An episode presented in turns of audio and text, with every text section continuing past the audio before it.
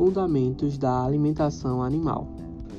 Os alimentos são substâncias que, depois de ingeridas, são totalmente ou parcialmente digeridas, absorvidas e assimiladas. Já os nutrientes são todos os compostos presentes no alimento que são utilizados para a nutrição das células do organismo animal. Alguns alimentos apresentam, além do aspecto nutricional comum, nutrientes que agem na melhora e na redução de doenças. Em neonatos, a ingestão do colostro, que é rico em imunoglobulinas, que são totalmente absorvidas pelo animal, auxilia no desenvolvimento das defesas.